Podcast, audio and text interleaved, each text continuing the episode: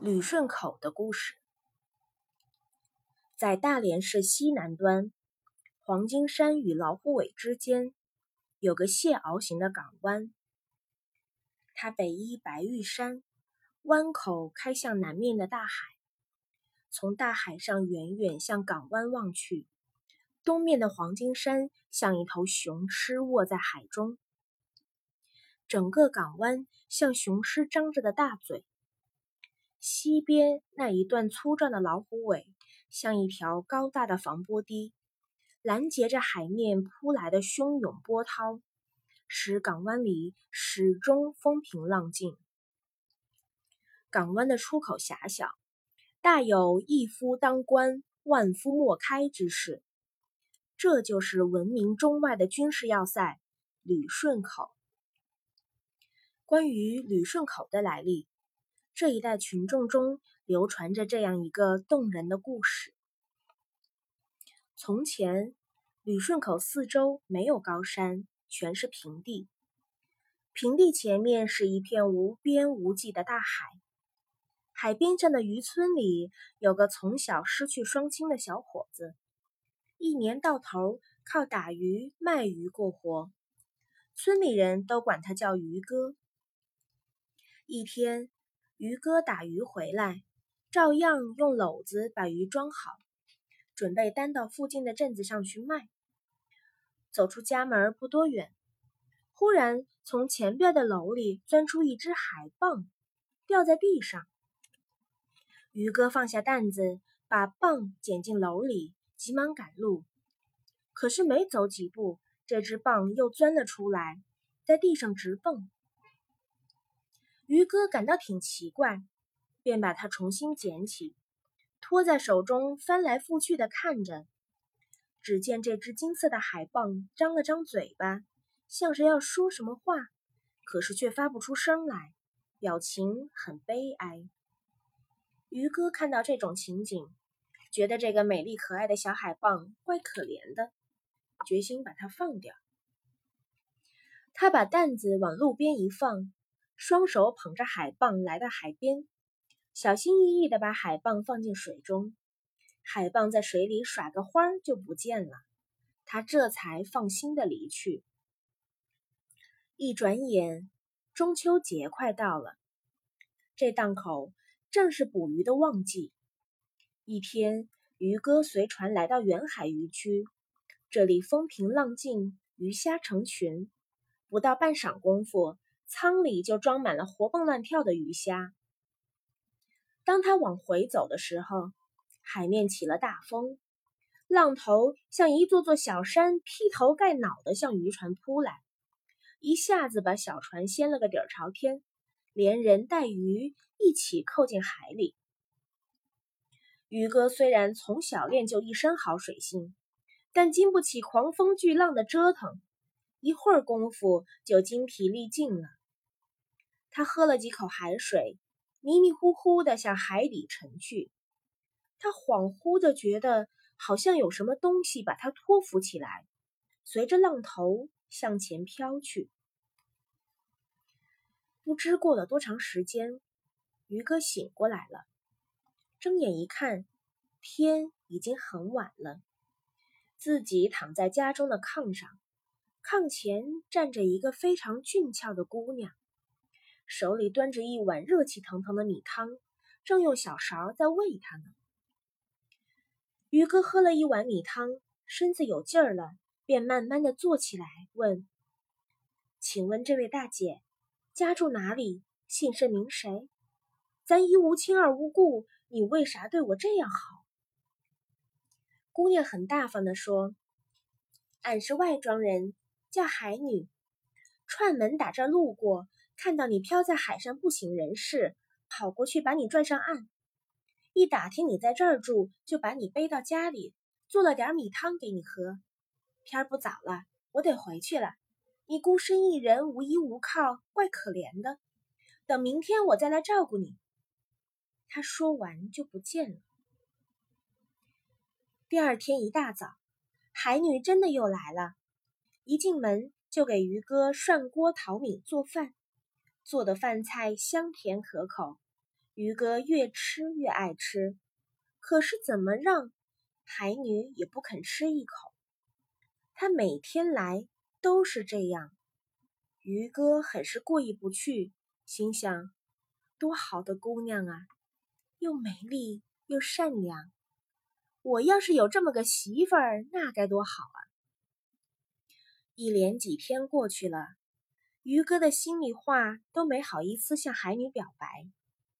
这天傍晚，海女侍候于哥吃罢晚饭，刚要离开，于哥跳下炕来挡住门口，红着脸对海女说：“大姐，你对我太好了，多亏了你的照料，我的身体复原了，又能出海打鱼了。可是……”我有一句心里话，不知大姐愿听不愿听。海女大大方方地说：“咱相处的时间不短了，情同手足，有什么话你就直说了吧，别不好意思。我想与大姐结为夫妻，一辈子生活在一起，恩恩爱爱，不知大姐可愿意？”海女低下头。沉思了一会儿，然后抬起头来，深情地对鱼哥鱼哥说：“鱼哥，打从我见到你那天起，就挺喜欢你。可是我是个罪女，以后出了事儿怕连累你，所以几次想向哥哥表白心意，都没说出口。”鱼哥吃惊地问：“怎么？你是个罪女？你有什么罪？”能不能告诉我，我想办法帮你赎罪？海女说：“不行，我的罪你不能赎，咱们还是分开好，不然会连累你的呀。”于哥坚定地说：“连累我也不怕，只要咱俩能在一块儿，就是死我也不怕。”海女见于哥对她一片深情，感动的流下了眼泪。就答应了于哥的要求。这天晚上，他就和渔哥成了亲。从此，渔哥下海打鱼，海女在家操持家务，夫妻二人相亲相爱，日子过得可美了。转眼间，一年过去了。一天清早，渔哥吃罢饭，收拾好渔具，刚要下海。就见一块乌云从南边飘来，一时间狂风大作，大雨倾盆，汹涌的海水奔腾咆哮，直向小渔村冲来。不能出海了，渔哥转身回到家中，刚一进门，见妻子坐在炕沿上直流泪，他急忙问他怎么了。妻子伤心的对他说：“渔哥，咱俩就要分别了。”于哥一听，吃惊不小。这是从何说起？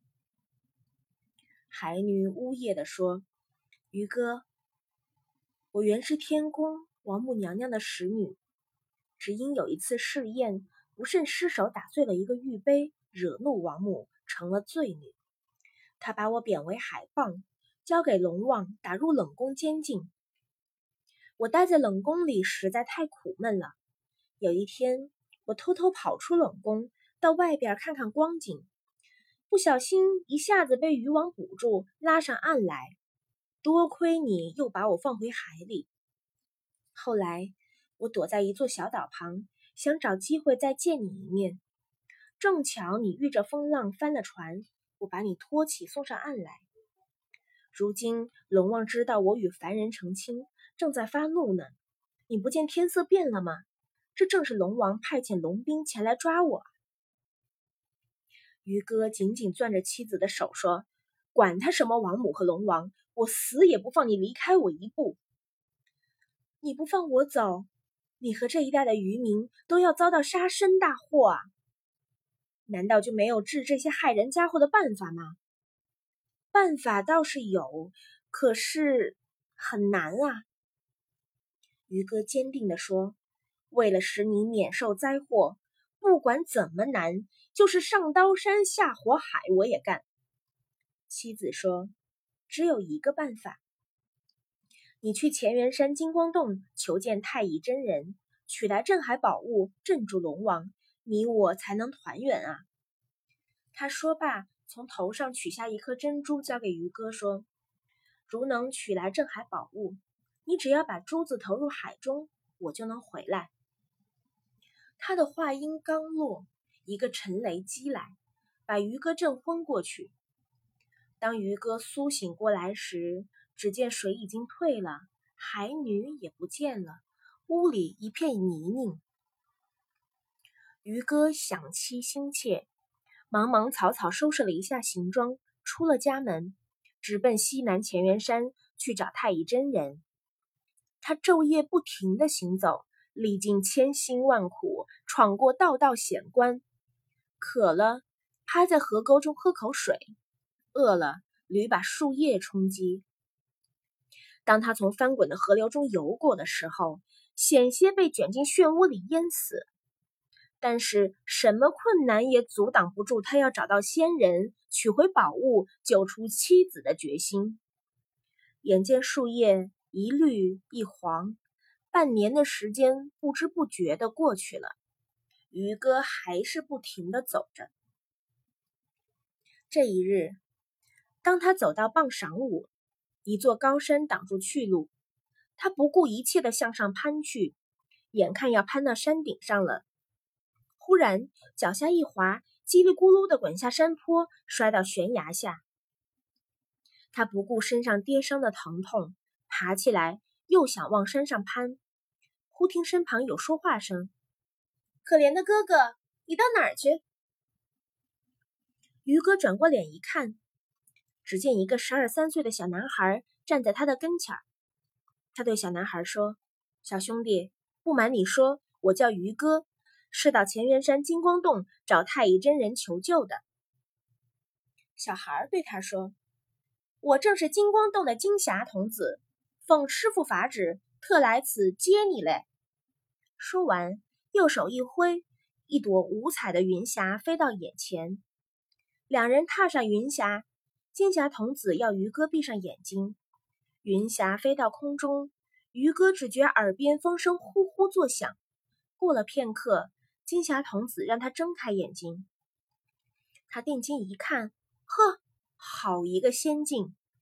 眼前万仞厉风直插云天，山上紫雾腾腾，红云缠绕，苍松古柏浓郁青翠。山腰处，一个很大的石洞隐在苍松古柏之间，洞的两旁耸立着四根高大的石柱。柱上绕着五光十色的彩霞，金霞童子让他进洞拜见太乙真人。于哥恭恭敬敬地走进洞里，只见太乙真人盘坐在蒲团上闭目养神。见于哥进来，便睁开眼睛，热情地说：“好心的小伙子，你们的事儿我都知道了。老不死的海龙王又在兴风作浪，坑害百姓，是要治他一下。”他说着，从宝囊中取出一只小巧玲珑的金狮、一只铁虎、一座玉山，交给于哥说：“你把这三件宝物带回去，老龙王就不敢兴风作浪了。”渔哥辞别了太乙真人，在金霞童子的护送下，不消一个时辰就回到了渔村。渔哥回到家中，取出镇海宝物，细细的观看了一番。他再摸摸衣兜里的珠子，还在。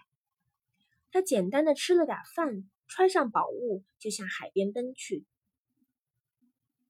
渔哥划船来到海中，拿出珠子，轻轻放入水中，然后坐在船头等候心爱的妻子回来。再说海女，那天被海龙王派兵捉回冷宫后，每时每刻都在惦念着于哥。这一天。他估摸于哥该回来了，忽然发觉远处有个亮点儿，再仔细一看，是珠子回来了，心中大喜，口中念动咒语，收了宝珠，顿时有了精神儿。他瞅瞅看守他的那两个虾兵，正在打瞌睡，便使了一个退壳之计，变成一条海虫，钻出冷宫，浮出海面。远远望见渔哥坐在船上，心头一喜，急忙在水中一滚，变成跟从前一样俊美的姑娘，向渔哥奔过来。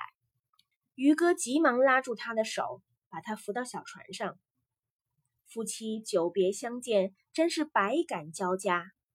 海女对渔歌说：“追兵很快就到，此处不可久留，咱俩快走吧。”俩人急忙将船划向岸边，双双回到自己的家里。果然不出海女所料，夫妻二人刚坐在炕上，还没等说上几句话，就见天色骤变，狂风大作，乌云滚滚，雷声震耳。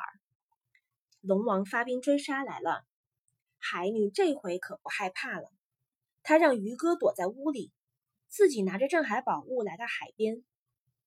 眼看铺天盖地的鱼鳌虾蟹随着大浪快扑上岸了，他不慌不忙地取出玉山，往海边一放，一道银光闪过，一座巍峨的高山立刻耸立在大海的北岸，挡住了风头，滚滚的海浪就自消自灭了。这就是现在旅顺口北面的白玉山。随后，他又取出镇海铁虎。向右边的大海里抛去，一道青光闪过，宝虎扑向半空，挺起尾巴，猛力向海面横扫过去。那些鱼鳌虾蟹被扫死、扫伤大半。后来，宝虎变成一座高山，就是现在旅顺西南边的老铁山和伸进港湾前面的老虎尾山。老龙望见自己的兵将死的死，伤的伤，气得脸色铁青。他大叫一声，下令所有兵将都来推波助澜，淹没渔村。霎时间，一排排小山似的巨浪向岸边渔村压来。海女见巨浪涌来，立即将宝石放出，一道金光闪过，只听宝石吼叫一声，伸展开巨大的身躯，落入海中。与宝虎首尾相连，筑成一道屏障。后来，宝狮也变成一座大山，就是现在旅顺口东面的黄金山。它的嘴连成了现在的港湾。老龙鼓动了一气儿，使尽所有招数，看看无济于事，只好带领着残兵败将返回龙宫。渔哥和海女同乡亲们一起。终于过上了安稳的日子。打那儿以后，当地人们就管这个港湾叫狮子口。到了明朝时期，著名的将领马云、叶望奉命镇守辽东，从山东渡海至狮子口登陆，旅途十分顺利，因此将狮子口改名叫旅顺口。整理人严文鹏。